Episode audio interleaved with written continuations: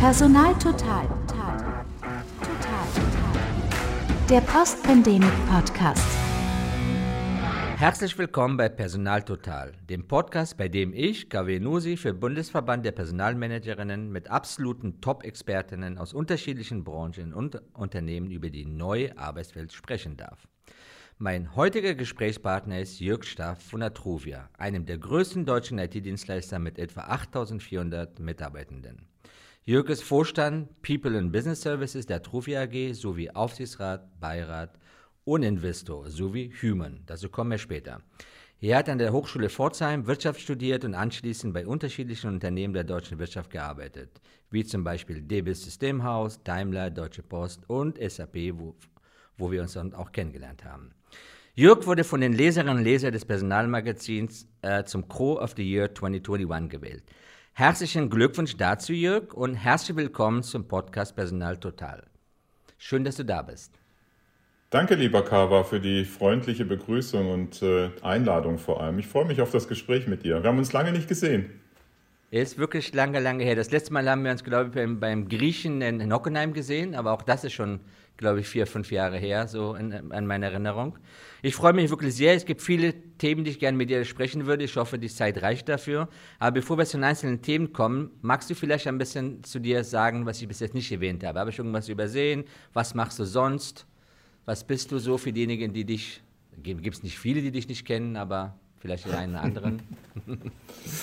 Ach, ich kann da gar nicht so viel äh, ergänzen. Du hast das äh, schon mal von der beruflichen Seite sehr gut durchleuchtet. Äh, vielleicht privat äh, melde ich mich ja gerade aus dem Homeoffice aus der schönen südlichen Pfalz in der Nähe von Speyer.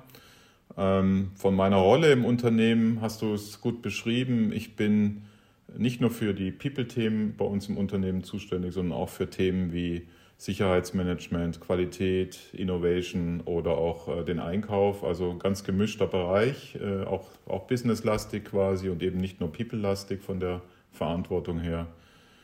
Ja, und äh, persönlich bin ich äh, äh, verheiratet, eine Tochter und zwei Hunde. Ah, sehr schön. Jörg, dann kommen wir auch direkt mal zu den, zu den Business-Themen zurück. Ähm, es ist schon ungewöhnlich, wie ihr euch aufgestellt habt, auch, deinen Aufgabenbereich, die du gerade, oder Verantwortungsbereich, die du gerade aufgezählt hast.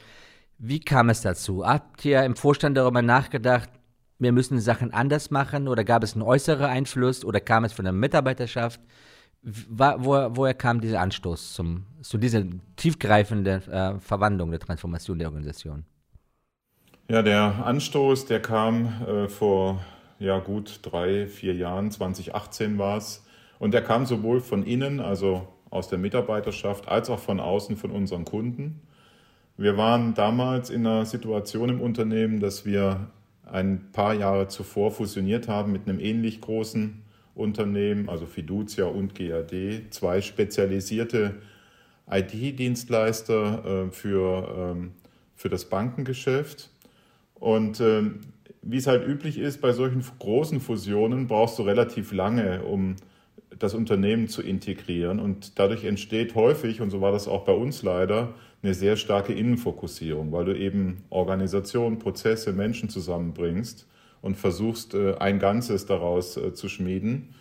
Und 2018 waren wir dann in einer Situation, in der äh, nach Personalabbau intern und wenig Innovation extern sowohl die Menschen im Unternehmen als auch die Kunden sehr unzufrieden geworden sind mit uns. Und äh, wir haben dann eben gemerkt im Vorstand, naja, so können wir jetzt nicht weiterarbeiten. Wir können jetzt noch x Projekte aufsetzen und da an der Schraube drehen oder dort. Wir brauchen was äh, grundsätzlich Neues, was Disruptives und haben auch gemerkt, dass wir am Markt ein bisschen ähm, Geschwindigkeit verloren haben mit unseren neuen, mit unseren Lösungen und neuen äh, Dienstleistungen und dann haben wir uns eben für den Weg in eine agile Transformation entschieden, sehr disruptiv, haben alles in Frage gestellt und haben vor allem die Menschen in unserem Unternehmen massiv eingebunden bei dieser Neuausrichtung unseres Unternehmens. Und daraus ist äh, ja dann äh, ein neues agiles Zusammenarbeitsmodell geworden, das tatsächlich ganz anders ist als in vielen anderen deutschen Unternehmen heute. Mhm. Und das noch in einem besonderen Umfeld. Vielleicht magst du für diejenigen, die Atruvia nicht kennen, ein bisschen zu eurem Markt- oder Kundenstruktur was sagen wer eure größten Kunden sind oder für wen ihr arbeitet? Ja, gerne. Also Atruvia ist äh, der Digitalisierungspartner für in erster Linie für den genossenschaftlichen äh, Finanzverbund oder die Finanzgruppe. Das sind gute 800 Volks- und Raiffeisenbanken. Das sind aber auch Verbundunternehmen wie die DZ Bank, die R&V-Versicherung, Schwäbisch Hall. Und darüber hinaus sind wir eben für sehr viele Privatbanken auch ähm, der IT-Digitalisierungspartner. Und wahrscheinlich hat so ziemlich jeder von den Hörerinnen und Hörern schon mal mit uns indirekt zu tun gehabt, weil wir quasi vom Geldautomaten bis über die App, äh, bis über Bankprozesse alles in IT abbilden und dadurch natürlich auch ein sehr spezialisierter Anbieter sind. Und du hast es schon gesagt, wir sind nicht ganz klein, wir haben 8.500 Menschen in unserem kleinen Konzern der Atruvia und ähm, ja, betreuen äh, 86 Millionen Konten. Wow. Jetzt sind die Banken ja für Agilität nicht besonders äh, bekannt. Als eure Kunden oder größten Kunden gehört habt, was ihr vorhabt, äh, habt ihr auch Bedenken äh, gemeldet bekommen oder äh, Leute machen manchmal ein bisschen langsamer, weil die vielleicht Sorgen hatten, dass das vielleicht dann die Dienstleistung oder Service vielleicht äh, leiden würde? Oder wie habt ihr die Kunden eingebunden? Also wir haben den Kunden oder die Kunden ja insbesondere in unserer Strategieausrichtung eingebunden und äh, äh haben dort äh, quasi strategische Eckpunkte gelegt, die sehr eng mit den Kunden zusammen entwickelt worden sind, auch mit der gesamten Ausrichtung unserer Banken in der Zukunft verknüpft sind. Und dahinter liegen äh, strategische Schwerpunkte wie Open Banking oder Plattformlösungen in der Zukunft oder die Ausweitung in digitale Ökosysteme. Ähm, also alles Themen, die auch unsere Banken äh, vorantreiben mit ihren Strategien. Und wir unterstützen ja letztlich die Strategie der Banken durch die Digitalisierung. Also das war schon eng abgestimmt ähm, oder ist eng abgestimmt, ähm, was sicherlich besonders ist, weil wir ja ein agiles Zusammenarbeitsmodell haben und auch in eine agile Ausbringung unserer Lösungen gewechselt haben.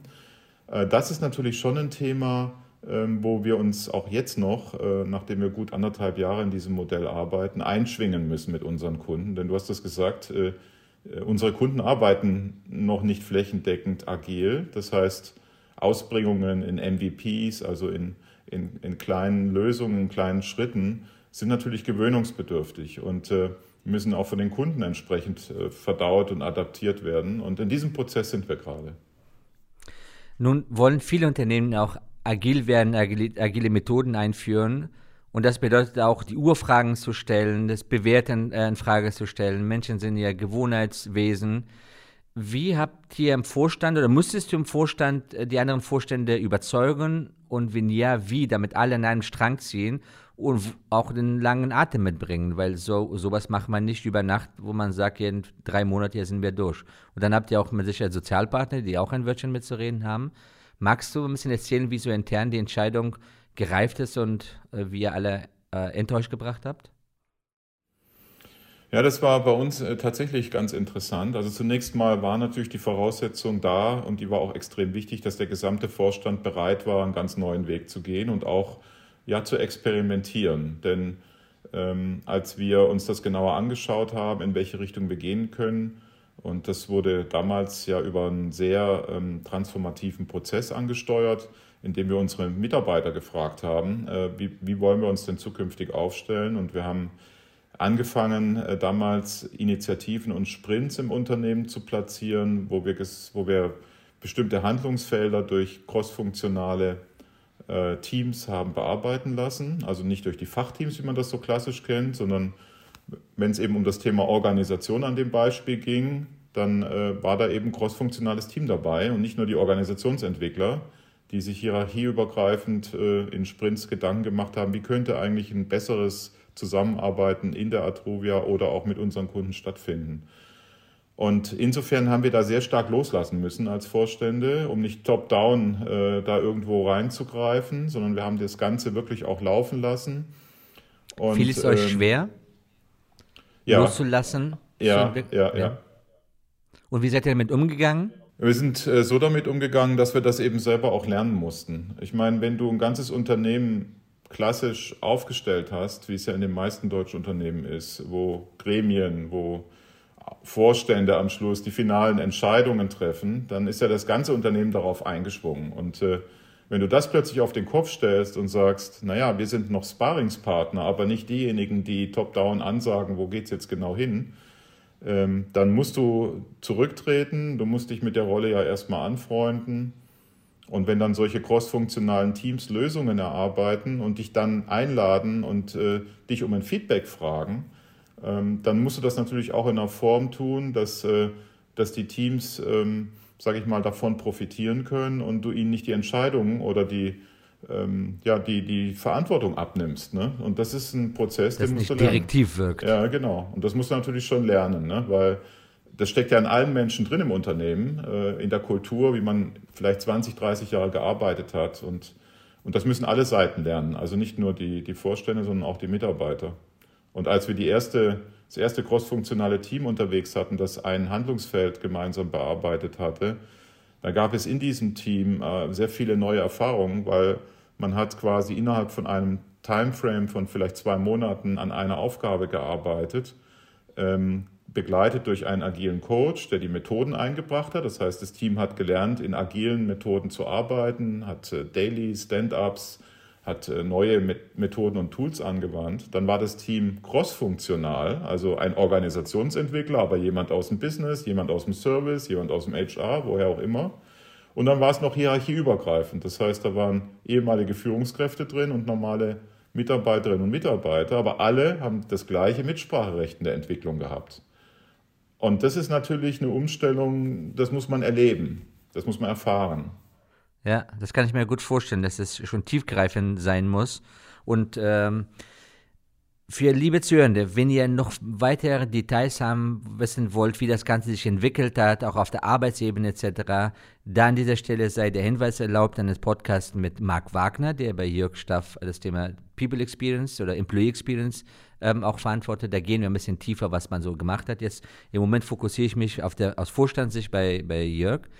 Jörg, ähm, als du am Ende kam oder es wurde Entscheidung getroffen, dass dann hier das Thema Employee Experience end-to-end äh, auch organisatorisch ähm, umsetzen wollt, wie waren die Reaktionen von Nicht-HR-Bereichen, als sie dann erfahren mussten, dass sie dann jetzt äh, zum Vorstandsbereich HR und, und nee, People und Business Services jetzt umgehängt werden und nicht vermutlich bis dahin an Finance vermutlich, oder? Facility und Fuhrpark. Ja.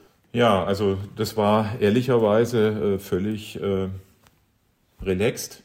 Also das war gar kein Thema, weil diese Lösung Employee Experience, also zu sagen, okay, wir bringen mal alle Funktionalitäten zusammen im Unternehmen, die auf die Menschen im Unternehmen einwirken, so, eine 360-Grad-Perspektive quasi, ist ja durch die Menschen selber in so einem Team, in so einem Sprint entwickelt worden. Das heißt, äh, die, die Menschen selber haben diesen Vorschlag gebracht. Und das war ja das Interessante, weil das so ein schöner grüne Wiese-Ansatz war, wo man sich, äh, wo die Menschen einfach sich mal hingesetzt haben, die Kolleginnen und Kollegen, und gesagt haben, also wenn ich jetzt als Mitarbeiter oder Mitarbeiterin der Atruvia mir überlege, was brauche ich eigentlich alles, um möglichst äh, gut unterstützt zu werden in meiner Arbeit und möglichst auch ähm, produktiv und zufrieden zu sein, da kamen die eben auf das Ergebnis, dass es wesentlich mehr ist als HR. Es ist eben auch äh, der physische Arbeitsplatz, es ist der digitale Arbeitsplatz, das sind die Themen rund um die Gesundheit, das sind aber auch Themen wie Nachhaltigkeit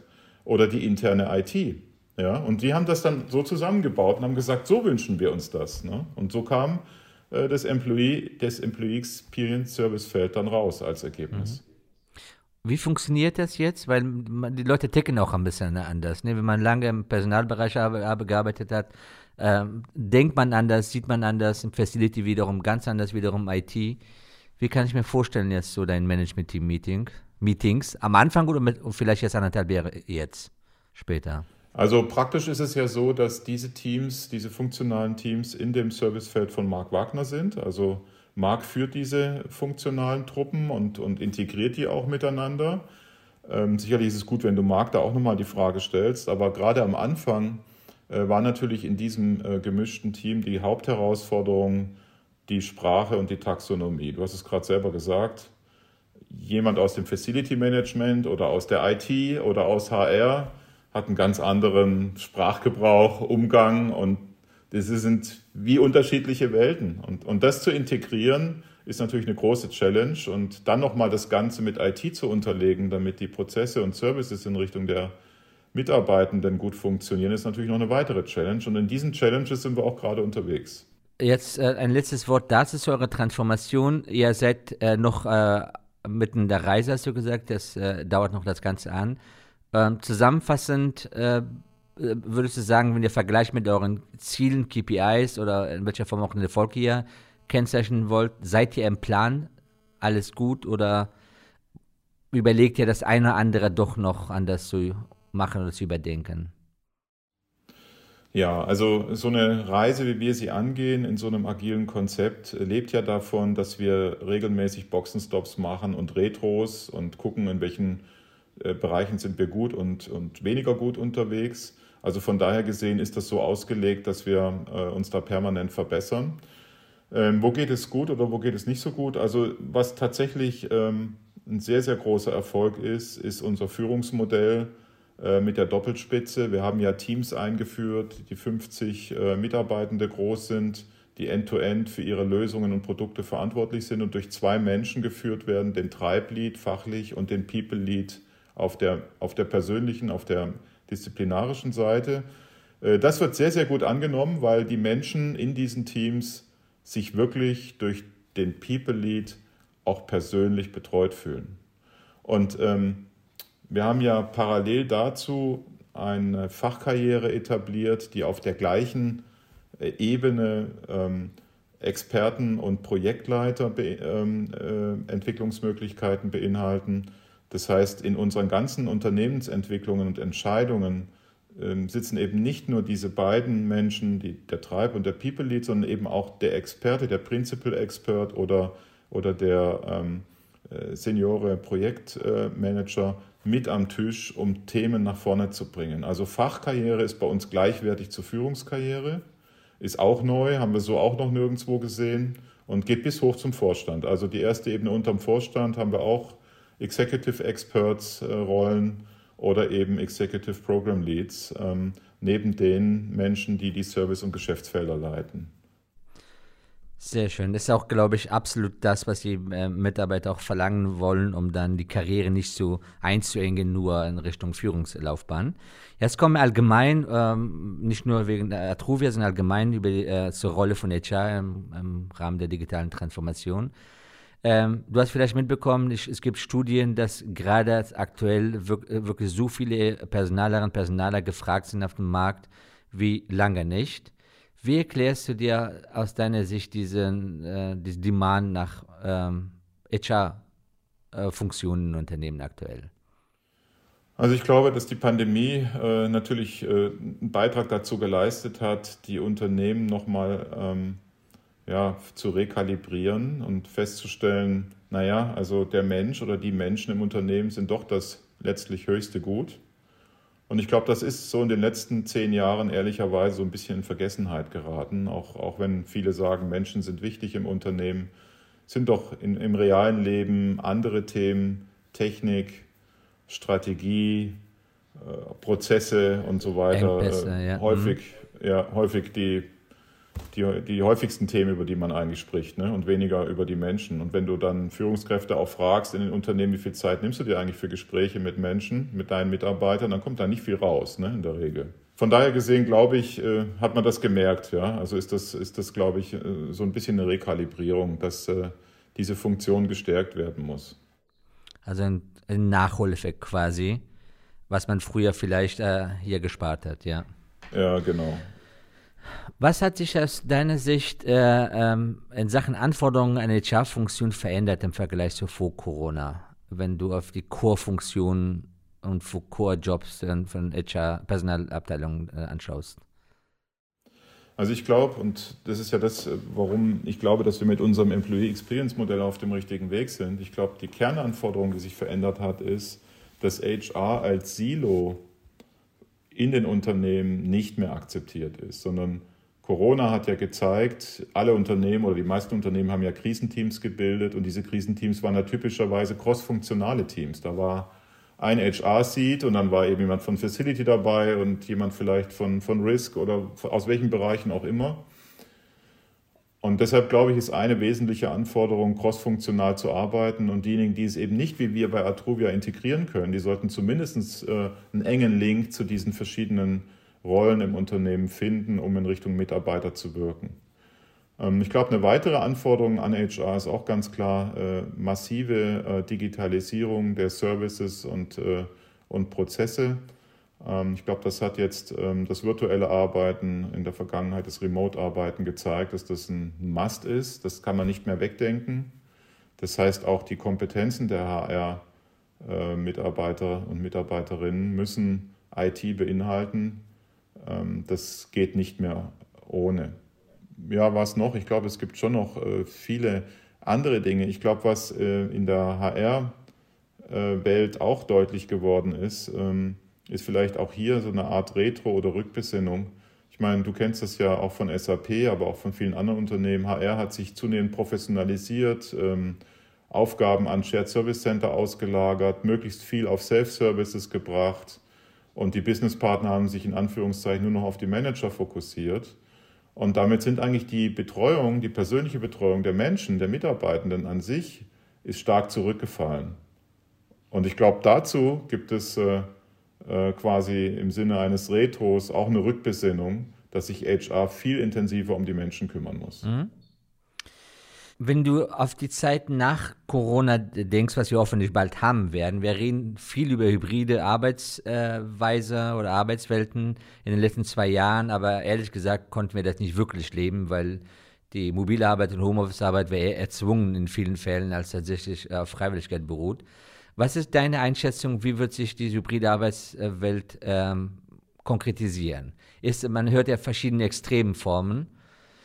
Ähm, wird das so sein, dass man dann irgendwann, wenn die gesetzliche Regelung auch da ist, von überall arbeiten will, die Büros überflüssig werden, mehr oder weniger? Ähm, oder wird es auch hier eine Rückbesinnung geben nach zwei Jahren, dass Leute sagen, nee, das reicht mir, jetzt werde ich ja in vier, fünf Tagen in der Woche zur Arbeit gehen?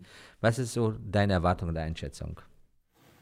Ja, du hast es schön beschrieben. Ich glaube, es gibt tatsächlich da unterschiedlichste Ausprägungen. Also ähm, zum Ersten äh, sehe ich, müssen wir in Deutschland erstmal die ganzen Rahmenbedingungen gerade ziehen. Also das Homeoffice-Arbeiten, das wir jetzt die letzten zwei Jahre gehabt haben, ist ja eigentlich kein, in Anführungszeichen, legales Arbeiten gewesen, weil die Rahmenbedingungen wie Steuer, äh, Versicherungsfragen oder äh, Fragen, wer, wer ist für die Infrastruktur zu Hause zuständig, sind ja offene Fragen nach wie vor, die sind ja nicht geklärt.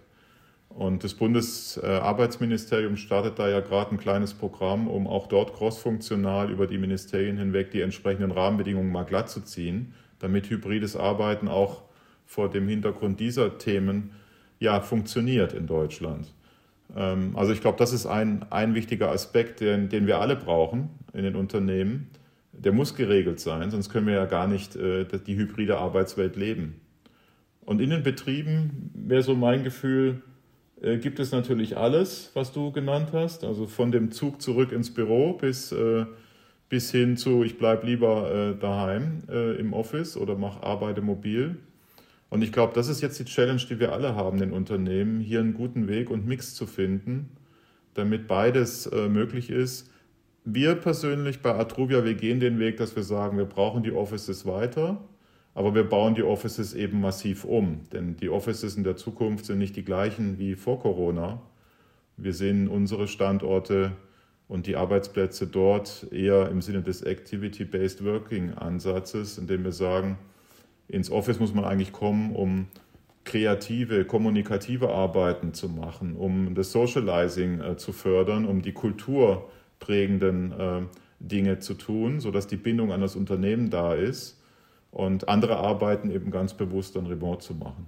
So ähnlich läuft es auch bei uns im Moment ab. Ähm, bevor wir zu den Fragen von unseren Leserinnen und Lesern aus dem LinkedIn äh, kommen, eine Frage, persönliche Frage vielleicht. Was, wenn der eine oder andere sagt, Atruvia klingt cool, da wollte ich genau äh, auch arbeiten in so einer Umgebung und sich bei dir bewirbt, worauf achtest du bei den Personaleinstellungen, in Jobinterviews? Was sind so klassische Fragen, die du stellst? Ähm, gibt es irgendwas, was du, wie du Menschen äh, am schnellsten kennenlernen kannst und willst? Ich meine, ich kann aus meiner eigenen Erfahrung erzählen. Ich hatte ja mein Gespräch mit dir, es ist eine Weile her, aber Erzähl ja, Habe ich, dich nicht, hab ich dich nicht auch mal eingestellt, Kaba? Ja, klar. Vor ewiger Zeit. Ja, das war 2009, ich kann mich erinnern. Ich war im falschen Waldorf äh, ausgestiegen ursprünglich in Mörfelden. Stimmt. Ja, ja. Das ist eine, eine Weile her. Aber, Aber da jetzt. haben wir noch nicht so agil gedacht wie heute. Äh, da war die Welt Er noch war ein bisschen agil. Ich, ich durfte trotzdem kommen. Ich war zu spät, wegen, weil ich früh ausgestiegen bin in Frankfurt. Ähm, aber das Gespräch, den Termin habt ihr gehalten. Das fand ich richtig, richtig nett Stimmt. und, und äh, zuvorkommend. Ja, das stimmt, da hast du recht. Ja, was, äh, was, was für Kriterien sind das? Das ist gar nicht so einfach. Also ich stelle ja äh, persönlich in, äh, stelle ich ja in Anführungszeichen Top-Management-Funktionen ein noch. Also von daher gesehen kann ich den Fokus bringen und ich weiß natürlich auch, was meine, meine Kolleginnen und Kollegen in den Fachbereichen dann auch äh, operativ tun, auf anderen Ebenen. Für mich ist ein Top-Thema die Haltung und äh, eben die, die Grundeinstellung, ähm, äh, die Fragestellung, wie, wie, agiert, äh, wie agieren die Führungskräfte in, in dieser VUCA-Welt? Also welche, welche Grundhaltung gibt es da? Ein agiles Mindset ist ein Muss bei uns. Also äh, das ist ein Einstiegskriterium definitiv. Ideal natürlich auch verbunden mit äh, guter Erfahrung im Einsatz von agilen Methoden.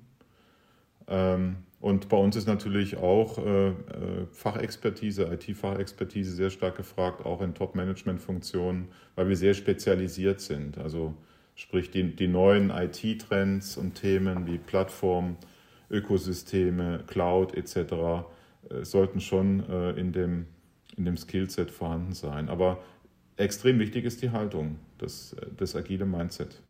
Super wichtig, finde ich auch. Äh, agile Mindset, VUCA. Ähm, ich habe äh, den Podcast äh, von Circa Laudern gehört, die Personalvorständin von AXA.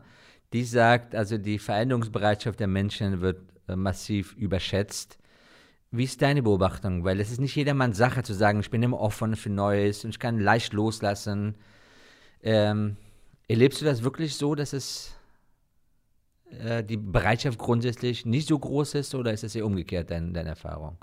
Die Veränderungsbereitschaft. Also ich denke, ja, also ich denke, es ist tatsächlich äh, teils, teils. Also ich hätte jetzt gesagt, dass es, äh, ich beobachte immer so ein Drittel, die vorne ran rennen und mitmachen, ein Drittel, die sich dann überzeugen lassen und ein Drittel, die echt ein Thema damit haben, sich zu verändern. Das wäre mal so meine pauschale äh, Beobachtung. Ähm, und ich glaube, die, die Kunst äh, ist es ja überall dieses ähm, transformative Gedankengut oder, oder die transformative Haltung zu entwickeln. Und das ist sehr, sehr schwer bei Menschen, die sich da schwer tun. Das ist so, ja. Von daher muss man eine gute Schwungmasse schaffen, die die, die anderen mitziehen.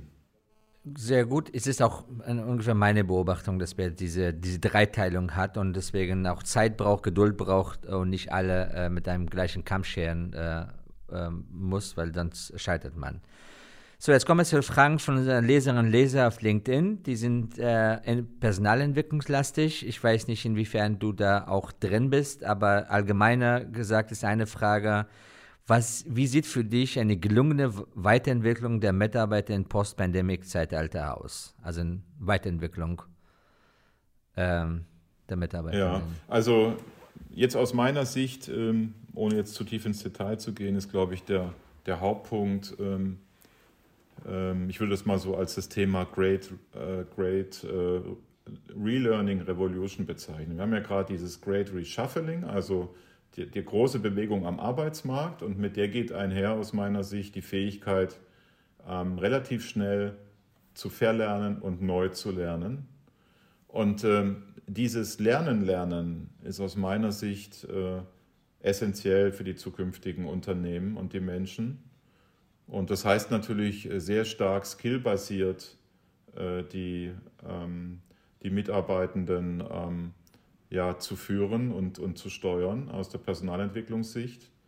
Total Workforce Management ist ja so ein Schlagwort, was schon jahrelang durch die HR-Gazette geht. Aber ich denke mal, das skillbasierte äh, Arbeiten und ähm, äh, diesen, diesen Umbruch, den wir erleben, was die ganzen Anforderungen an die Menschen anbelangt, das abzubilden, ist, glaube ich, in dem Bereich der Personalentwicklung eins der Hauptherausforderungen, die es, die es da gibt. Und ähm, wenn es um die äh, Jobentwicklungen geht, wenn man das auch noch unter Personalentwicklung äh, fasst, Kava, da hast du ja vorhin selber auch schon erzählt. Also ich sag mal, diese, dieser Gleichklang äh, von, von fachlicher Entwicklung zu möglichen Führungspositionen ist, ist essentiell. Und ein hierarchiefreies Arbeiten wird eben auch äh, mehr, mehr und mehr da sein. Ähm, also darauf müssen, müssen sich die Personalentwickler einfach auch einstellen. Mhm. Du hast von Verler Verlernen gesprochen, loslassen.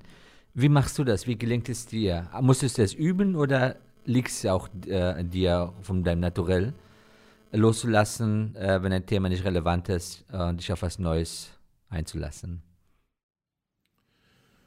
Also bei mir ist das ehrlicherweise so, dass ich äh, wahnsinnig neugierig bin und gerne neue Themen mir auch aneigne, über Podcasts zum Beispiel oder mal was reinlese.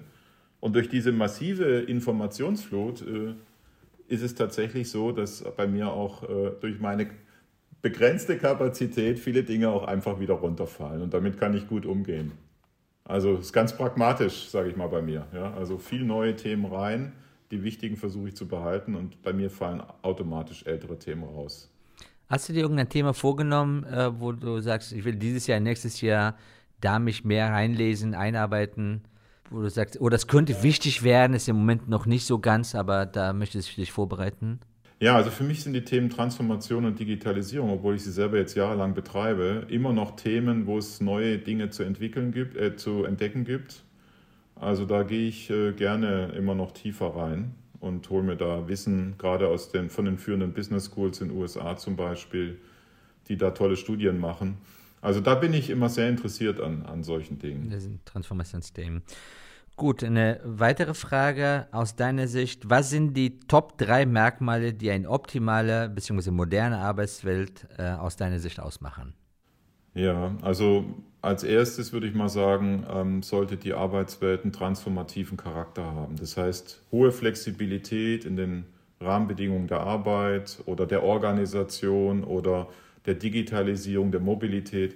Das wäre so ein Punkt. Zweiter Punkt ist aus meiner Sicht der Employee Experience Ansatz, nämlich ähm, crossfunktional die Menschen im Unternehmen in ihrer Arbeit zu unterstützen dass, äh, dass der Mensch im Unternehmen das Gefühl hat, er hat alles, was er braucht, um erfolgreich und produktiv zu sein.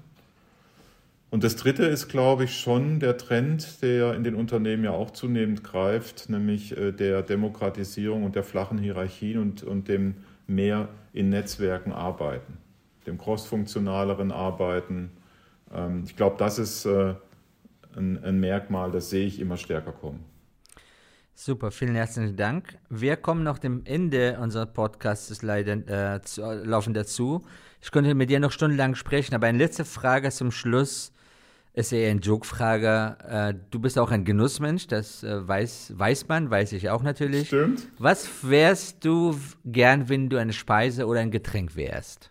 Das ist aber eine schwierige Frage. Ich glaube, ich wäre gern eine Frucht. Eine Frucht? Zum Beispiel eine Mango. Wow, ich liebe Mango, okay. Warum? Isst du gern Mango oder sind die Eigenschaften, die damit Ich esse verbindest? sehr gerne Mango. Ich ja? habe gerade tatsächlich vor unserem Podcast eine Mango gegessen, ob du es glaubst oder nicht. Aber frische. Du magst die auch gerne, oder? Ja, ich, ich habe ja meinen Bauch verdanke ich ja, weil ich dann nach dem Zigarettenrauchen auf getrockneten Mango umgestiegen bin, kiloweise gegessen habe im Homeoffice. Ähm, erst seit Monaten nicht mehr, aber Mango ist, aber es ist schwer, gute zu finden, die noch Aroma haben und äh, zur passenden Jahreszeit, aber äh, Hammer. Stimmt. Und als Getränk hast du ein, was, wie, wie würde, Jörg als Getränk aussehen? Also es klingt vielleicht schräg, aber vielleicht eine Pina Colada. Hatten wir auch noch nicht. Wir haben, äh, trinkst du auch gern? Trinke ich auch sehr gern, ja. Wahnsinnig ungesund, denke ich mal, mit dem vielen Zucker, aber trinke ich doch mal gern, wenn ich irgendwo die Möglichkeit habe, an so einer Cocktailbar einen Cocktail zu nehmen. Ah, okay, du kannst auch ausgleichen mit Mango dann äh, auf der gesunden Seite. Jörg, vielen herzlichen Dank für deine Zeit, äh, dass du uns hier wirklich offen und äh, transparent erzählt hast, sowohl die Chancen als auch die Herausforderungen, die ihr hattet in eurer Transformation und auch dein Input im Hinblick auf Herausforderungen für die HR und die Welt danach. Ich habe einiges für mich mitgenommen, liebe Zuhörende. Ich hoffe, für euch war auch was dabei. Und äh, wenn ihr demnächst irgendwann Jörg seht oder, oder besuchen wollt, dann wisst ihr, mit wem, äh, womit ihr ihn glücklich machen könnt. Kiste Mango oder Pina Colada geht auch. Vielen herzlichen Dank für eure Aufmerksamkeit. Bleibt gesund. Bis zur nächsten Ausgabe. Tschüss. Herzlichen Dank, Kava, und tschüss.